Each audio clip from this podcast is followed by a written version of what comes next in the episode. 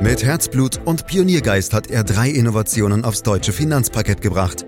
Dabei treibt ihn stets eine Frage. Wie können wir die Menschen in Deutschland zu besseren Anlegern machen? Karl Matthäus Schmidt, Vorstandsvorsitzender der Querin Privatbank und Gründer der digitalen Geldanlage Querion. Freuen Sie sich auf Klug anlegen, den Podcast zur Geldanlage. Wir haben immer noch einen Krieg in Europa. Die Folgen der Corona-Pandemie sind immer noch zu spüren. Im Frühjahr gab es ein Bankenbeben in den USA und in der Schweiz. Die Inflation kommt zwar zurück, ist aber immer noch hoch und die Energiekosten, vor allem in Deutschland, zehren an den Margen vieler Unternehmen, von denen manche bereits ans Auswandern denken. Viele schlechte Nachrichten also, und dennoch sind die Börsen zur Jahresmitte auf Rekordkurs gewesen. Wir wollen heute eine Halbzeitbilanz ziehen und auf die verschiedenen Anlageklassen schauen. Was waren die Tops und was die Flops? All das und mehr in diesem Podcast, den Sie überall da abonnieren können, wo es Podcasts gibt, zum Beispiel bei Spotify. Fragen an Karl Matthäus Schmidt, Vorstandsvorsitzender der Quirin Privatbank AG und Gründer der digitalen Geldanlage Quirion. Hallo Karl. Hallo Andreas.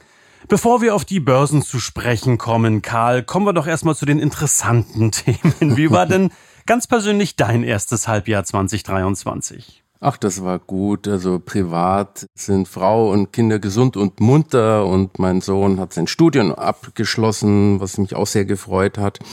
Ja, und in der Bank, du weißt, der Zins ist zurück. Das freut erstmal die Deutschen und deswegen hatten wir auch ordentlich Mittelzuflüsse, aber oft vergessen die Anleger leider, das Geld dann auch zu investieren. Ja, du hast es erwähnt, insgesamt ist die Stimmung schon ein Stück weit gedämpft. Wir haben ja immer noch den Krieg in der Ukraine und auch in der Wirtschaft läuft es noch nicht ganz so gut. Die Inflation ist zwar ein Stück zurückgegangen, aber immer noch viel zu hoch. Und wir haben ganz einfach in der Wirtschaft immer noch diese Rezession-Tendenzen. Aber ich will zuversichtlich bleiben, dass sich die wirtschaftliche Lage dann spätestens im nächsten Jahr merklich bessert. Ja, da wirst du dich nie ändern. Du bleibst ein optimistischer, ein zuversichtlicher Mensch. Dafür schätzen wir dich ja auch sehr. Karl, ist denn 2023 bisher auch ein gutes Börsenjahr? Und was hat dich an den Finanzmärkten in den ersten sechs Monaten vielleicht besonders überrascht?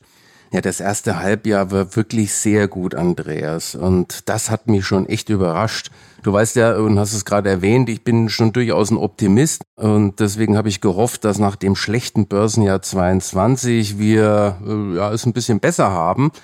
Aber dass speziell die Aktienmärkte in den ersten sechs Monaten so stark laufen, das hätte ich wirklich nicht gedacht. Also gut 11 Prozent plus bei international breit gestreuten Indizes in Euro gerechnet das ist schon wirklich ein Wort zur Jahresmitte. Und so viel Schwung hätte ich tatsächlich gar nicht erwartet im ersten Halbjahr. Aber wir haben ja noch viele Unsicherheiten am Markt. Die Inflation und die Wirtschaft, wir haben es ja gerade schon angeschnitten, da ist noch nicht alles so in Ordnung. Okay, okay, dann schauen wir mal auf die einzelnen Anlageklassen, bleiben gleich mal bei den Aktien. Ist für viele ja sicherlich auch das spannendste Thema von allem. Äh, da ist aufgefallen, dass vor allem die Tech-Werte auf der Bühne der Stars, so würde ich es mal nennen, zurückgekehrt sind. Karl, ist das die Fantasie der künstlichen Intelligenz, die die Kurse antreibt? Das ist sicher ein Punkt, Andreas, auch wenn du meine Einstellung zu solchen Fragen ja kennst. Am Ende ist die Suche nach Gründen für Kursanstiege immer Spekulation und irgendwo Musik. Wirklich wissen kann man das eben nicht genau. Aber es ist schon richtig, dass das KI-Thema in den Medien, aber auch in den Fachkreisen hoch gehandelt wurde. Und ChatGPT ist ja aktuell in aller Munde, auch wenn das System natürlich noch lange nicht perfekt funktioniert. Aber die Technologie ist schon sehr interessant. Du kannst ja im Netz kostenfrei mit ChatGPT kommunizieren und dir Anregungen für verschiedenste Themen holen, basierend auf dem Wissen, dass sich die KI aus dem Netz holt. Wie gesagt, dabei läuft sicher noch nicht alles rund, aber die KI-Fantasie betrifft ja nicht nur ChatGPT. KI wird die Wirtschaft sicher verändern. Und das alles wird natürlich auch die Kurse angetrieben haben, speziell im US-Tech-Sektor. Das sieht man auch daran, dass vor allem die Kurse von Aktien kräftig gestiegen sind, die derzeit betonen, bei dem Thema weit vorn zu sein. Zum Beispiel Google oder Facebook oder auch der Chip- und Grafikkartenhersteller Nvidia. Microsoft dürfte auch profitiert haben. Die erweitern ihre Cloud-Produkte mit KI und haben sich schon mit knapp 50 Prozent an OpenAI beteiligt, dem Entwickler von ChatGPT. Einige große Tech-Werte haben zuletzt aber auch ganz gute Quartalszahlen und Ausblicke geliefert.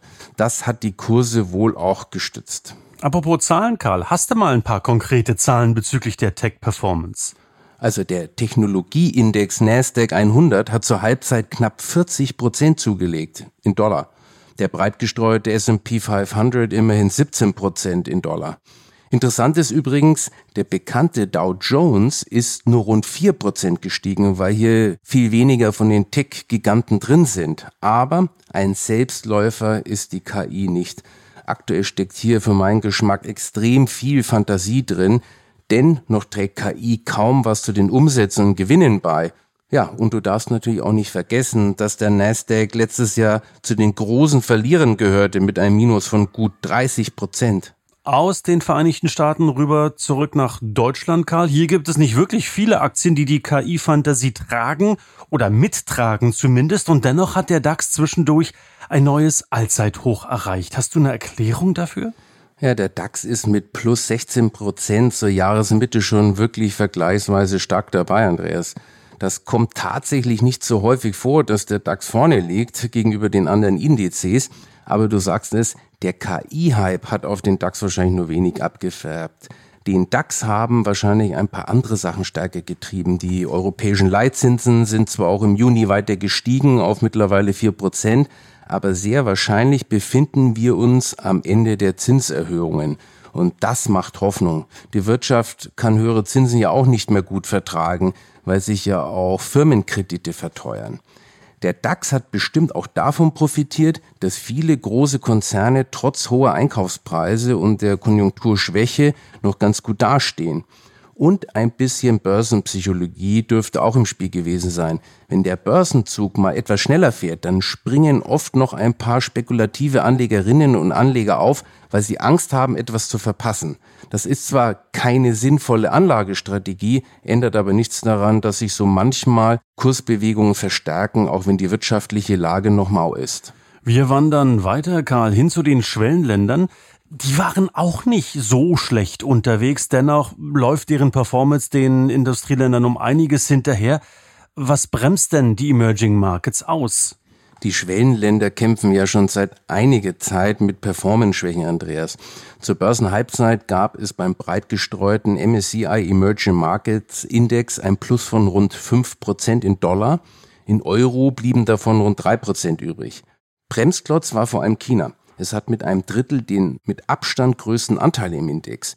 Der chinesische Aktienmarkt hat in den ersten sechs Monaten sogar ein paar Prozent nachgegeben. China hat nach wie vor mit einer Reihe von Problemen zu kämpfen. Zuletzt gingen die Exporte weiter zurück und auch der Konsum schwächelt. Das hat auch noch was mit Corona zu tun. Wegen des scharfen Lockdowns mussten vor allem viele kleine Unternehmen wie Restaurants oder Läden schließen und Beschäftigte entlassen. Das wirkt bis heute vor allem beim Konsum nach und zeigt sich auch bei der Inflation. China hat kein Problem mit zu hohen Preisen, sondern mit zu niedrigen. Es gibt aktuell kaum Preissteigerung. Das ist für die Wirtschaft natürlich auch nicht gut. Die Unsicherheiten über das politische Verhältnis zum Westen sind auch nicht gerade förderlich. Und der Immobilienmarkt ist ja immer noch eine große Baustelle. Alles in allem wächst China aktuell nicht so stark und das bremst die Börse. Und das alles strahlt sicher auch auf andere Schwellenländer ab, die mit China stark im Geschäft sind. Soweit Haken hinter die Aktienmärkte rund um den Globus weiter hin zu den Anleihen, Karl, die ja 2022 mit dramatisch fallenden Kursen ein extrem schlechtes Jahr hatten. Gab es da in den letzten sechs Monaten eine Beruhigung? Ja, Andreas, bei Anleihen sieht es in diesem Jahr wieder freundlicher aus. Es gab in vielen Bereichen wieder Kursgewinne. Letztes Jahr hast du ja selbst mit einem breit gestreuten Anleihedepot rund zehn Prozent verloren. In einzelnen Bereichen, die an sich sehr stabil laufen, gab es noch deutlich größere Rückschläge. Mit zehnjährigen Bundesanleihen hast du das letzte Jahr rund 20 Prozent verloren. Und das ist schon echt außergewöhnlich. Grund dafür waren die starken Zinsanhebungen der Notenbanken in ziemlich kurzer Abfolge. Kurz zur Erinnerung, wenn das Zins- bzw. Renditeniveau für neu ausgegebene Anleihen steigt, fallen ja im Umkehrschluss die Kurse von vorhandenen Anleihen. So gleichen sich die Renditen der alten Anleihen an das neue Niveau an. Aber Karl, die Leitzinsen sind doch in diesem Jahr noch weiter gestiegen. Und wenn mich nicht alles täuscht, müsste das dann eigentlich auf die Kurse weiter drücken. Wo sind denn dann jetzt die Kursgewinne hergekommen? Die Notenbankzinsen beeinflussen vor allem die kurzlaufenden Unternehmens- und Staatsanleihen, weil es die Zinssätze für kurzfristige Kredite und Einlagen der Banken bei der Notenbank sind. Und deswegen gab es vor allem bei Anleihen mit kürzeren Restlaufzeiten auch noch kleinere Kursverluste. Der Zinscoupon konnte das hier aber meist überkompensieren. Zur Jahresmitte lag man deshalb bei Kurzläufern leicht im Plus. Bei mittleren bis längeren Laufzeiten gab es schon wieder Kursgewinne. Mit länger laufenden Anleihen konntest du dann inklusive Zinscoupon schon rund drei Prozent verdienen, bei riskanteren Anleihen sogar vier bis fünf Prozent. Längere Anleihen werden oft von längerfristigen Erwartungen beeinflusst, speziell in Sachen Wirtschaft und nicht so sehr von den Notenbanken. Im ersten Halbjahr nahmen Anlegerinnen und Anleger schon etwas vorweg, dass die Notenbanken den Zinserhöhungskurs dieses Jahr wohl beenden. Einige rechnen auch damit, dass die Notenbanken die Zinsen wegen einer eventuell etwas längeren Konjunkturschwäche sogar wieder senken könnten. Das hat die Renditen bei mittleren bis längeren Laufzeiten gedrückt. Gleichzeitig gab es somit Kursgewinne. Und noch was ist mir aufgefallen, Karl, habe ich es richtig gesehen, dass äh, man für kürzer laufende Anleihen aktuell tatsächlich mehr bekommt als für Langläufer? Ja, das stimmt. Längerfristige Anleihen werfen weniger Rendite ab als die kurzfristigen. Und hier spricht man von einer inversen Zinsstruktur. Eine zweijährige Bundesanleihe rentierte zum Beispiel zur Jahresmitte mit gut drei Prozent, die zehnjährige nur bei knapp 2,5 Prozent. In den USA lag dieses Verhältnis bei 4,75 zu 3,75. Letztlich war ein solches Phänomen bisher aber immer nur von kurzer Dauer. Mittelfristig wird es wahrscheinlich wieder eine normale Renditestruktur ergeben. Dann bekommt man für längere Laufzeiten wieder mehr Rendite als für kurze. Lass mich das vielleicht nochmal kurz zusammenfassen. Also insgesamt hat sich die Lage am Anleihemarkt verbessert. Das Renditeniveau ist wieder deutlich attraktiver geworden. Für Neueinsteigerinnen und Einsteiger ist es natürlich klasse. Ein breit gestreutes Anleiheportfolio hat mittlerweile eine Rendite von rund vier Prozent auf Endfälligkeit. Aber auch wer Anleihen bereits besitzt, hat jetzt wieder mehr Freude an einem breit gestreuten Depot. Da werden ja immer wieder Anleihen fällig und das Geld wird dann zu besseren Konditionen wieder angelegt. Also halten wir fest, nicht, dass es komplett neu wäre, aber es ist nochmal wichtig, dass wir das betonen. Die Entwicklung am Anleihemarkt ist äh, sehr abhängig von der Notenbankpolitik. Und du hast ja auch schon gesagt, dass ein Ende der Zinserhöhungen in Sicht sein könnte. Bleibt man noch im Konjunktiv. Kannst du das noch etwas konkretisieren? Lassen sich die Notenbanken da tiefer in die Karten gucken? Ja, die EZB hat ja im Juni nochmal auf vier Prozent erhöht.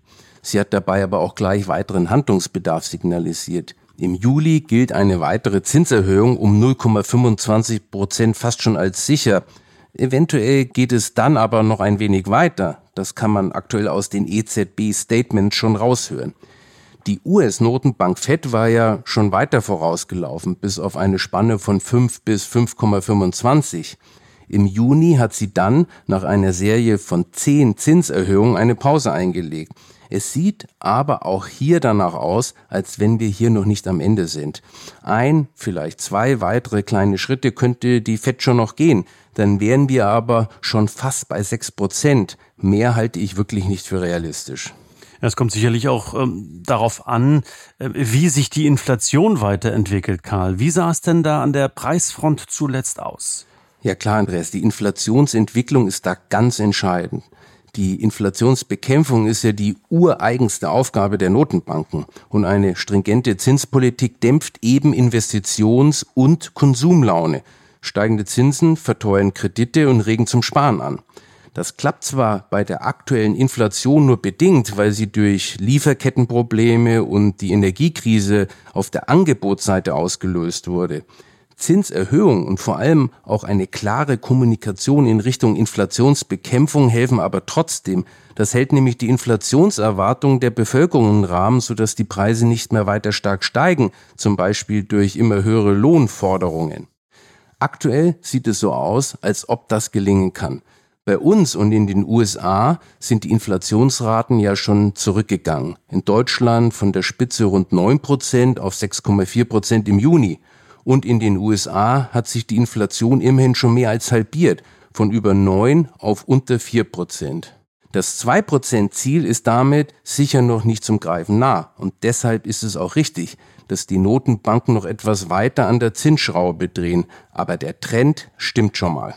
In den Medien wird ja auch immer wieder betont, dass es speziell bei der Kerninflation noch hakt, Karl. Hm, ich weiß, wir haben schon mal drüber gesprochen, aber kannst du trotzdem noch mal kurz was dazu sagen? Bei der Kerninflation werden die oft sehr schwankungsanfälligen Preise für Energie und Lebensmittel rausgerechnet. Das wird gemacht, weil höhere Inflationsraten kurzfristig von der Entwicklung der Energie- und Lebensmittelpreise verzerrt sein können. Das hat man ja zuletzt am extremen Auf und Ab der Gaspreise gesehen. Die Kerninflationsrate zeigt uns also genauer, wie stark die Inflationsdynamik wirklich ist. Und vor allem gibt sie Hinweise, wie stark sich die Inflation in der gesamten Volkswirtschaft festgesetzt hat.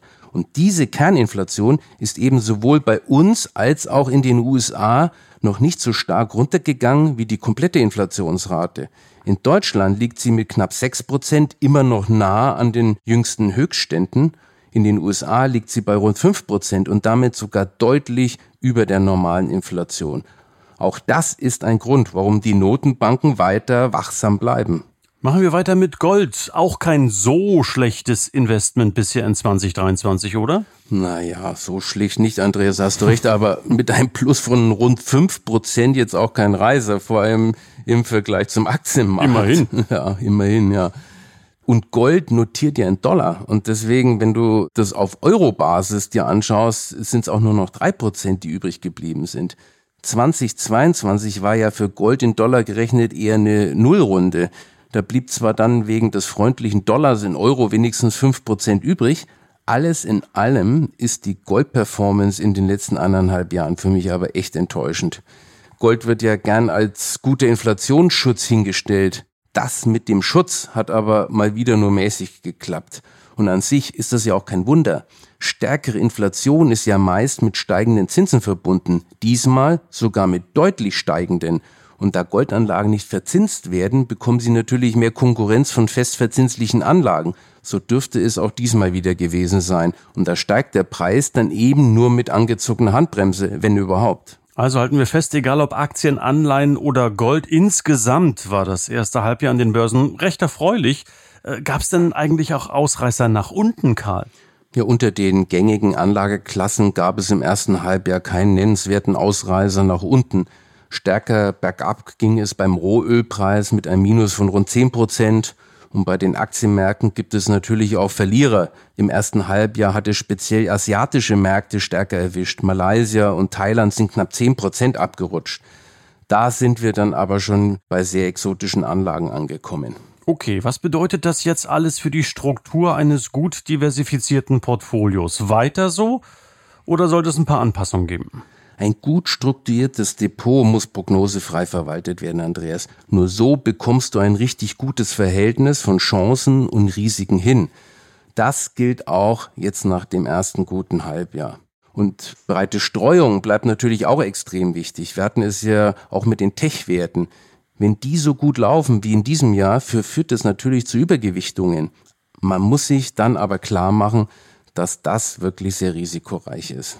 Ja, aber nochmal nachgefragt, Karl, hat es denn jetzt gar keine Auswirkungen, dass die Wirtschaft noch stottert und Deutschland eben in einer Rezession steckt? Äh, mal ehrlich, wie wahrscheinlich ist jetzt ein Börsencrash beispielsweise doch noch 2023? Gibt es da Kennzahlen? Wohl wissen, dass es keinen Einfluss auf eine langfristige Anlage haben sollte. Na, Andreas, wenn es solche Kennzahlen gäbe, hätten sich sicher schon einige eine goldene Nase dran verdient. Nein, da muss ich dich wirklich enttäuschen, da gibt es nichts auch nur halbwegs Verlässliches. Wenn jemand mit sowas um die Ecke kommt, dann ist das für mich unseriös. Worauf du dich aber langfristig verlassen kannst, ist, dass die Aktienmärkte auch in Zukunft so gute Renditen abwerfen, dass du damit mindestens die Kaufkraft erhältst und wahrscheinlich sogar noch mehr. Das zeigt, die jahrzehntelange Aktienmarkthistorie, in der letztlich alle Krisen überwunden wurden, auch die wirklich dramatischen. Die Börsen würden nur dann nicht mehr richtig liefern, wenn das marktwirtschaftliche System nachhaltige Brüche kriegt. Ich bin aber davon überzeugt, dass das nicht der Fall sein wird. Aber nochmal, Karl, äh, ich will das böse R-Wort, nämlich das Rezessionswort nochmal in den Mund nehmen. Wir stecken doch da mittendrin. Es gibt nun mal keinen klaren Zusammenhang zwischen Rezession und schwachen Börsen. Im Gegenteil, es gab schon genügend Aktienmarktphasen, in denen die Kurse schon mitten in der Rezession wieder gut gelaufen sind, sozusagen als Vorgriff auf eine Konjunkturerholung, die sich letztlich immer eingestellt hat. Mhm. Kommen wir zum Schluss, Karl. Wir haben ja eingangs erfahren, wie dein erstes Halbjahr war. Welche Vorsätze, welche Erwartungen hast du denn persönlich fürs kommende halbe Jahr, für die nächsten fünf, sechs Monate, außer dass du dir vorgenommen hast, in Würde zu altern? in Würde zu altern. Also du weißt ja, dass ich mir ungerne Vorsätze mache und das gilt auch fürs zweite Halbjahr. Also okay, ich könnte ein bisschen weniger essen, aber na, wenn ich dann in Italien bin, habe ich das dann spätestens wieder vergessen, glaube ich. Sehr schön. Guten Appetit, sage ich dann schon mal vorab, für all das, was da kommt im schönen Italien. Dankeschön, Karl Matthias Schmidt, für diesen Podcast zum Börsenhalbjahr. Ein Rückblick und am Ende auch eine kurze Vorschau auf das, was da kommen könnte. Herzlichen Dank noch einmal dafür, war sehr, sehr spannend. Meine Damen, meine Herren, ähm, wir laden Sie herzlich ein, jeden Freitag äh, dabei zu sein bei diesem Podcast. Sie können dieses gute Stück abonnieren, um keine Folge zu verpassen. Sie können natürlich auch klug anlegen mit Ihren Freunden oder Bekannten teilen denen das Wissen sicherlich auch weiterhelfen kann. Und Sie dürfen lesen, nachlesen. Weitere Infos unter www.quirinprivatbank.de und Ihre Fragen werden Sie los unter podcast.quirinprivatbank.de. Für heute sage ich herzlichen Dank fürs Lauschen. Das war Klug anlegen. Der Podcast zur Geldanlage der Quirin Privatbank mit dem Vorstandsvorsitzenden Karl Matthäus Schmidt. Wir freuen uns über Ihre Rückmeldungen und Themenwünsche, die Sie uns gerne an podcast.querinprivatbank.de senden können. Die Querin Privatbank steht für echte Unabhängigkeit, da sie auf Provisionen und hauseigene Produkte verzichtet. Das innovative Anlagekonzept Markt, Meinung, Wissen beruht auf bewährten Erkenntnissen der Finanzmarktforschung und investiert frei von Prognosen in den weltweiten Kapitalmarkt. Die Bank unterstützt interessierte Anleger bei der Altersvorsorge und dem langfristigen Vermögensaufbau. Mehr Informationen erhalten Sie unter querinprivatbank.de.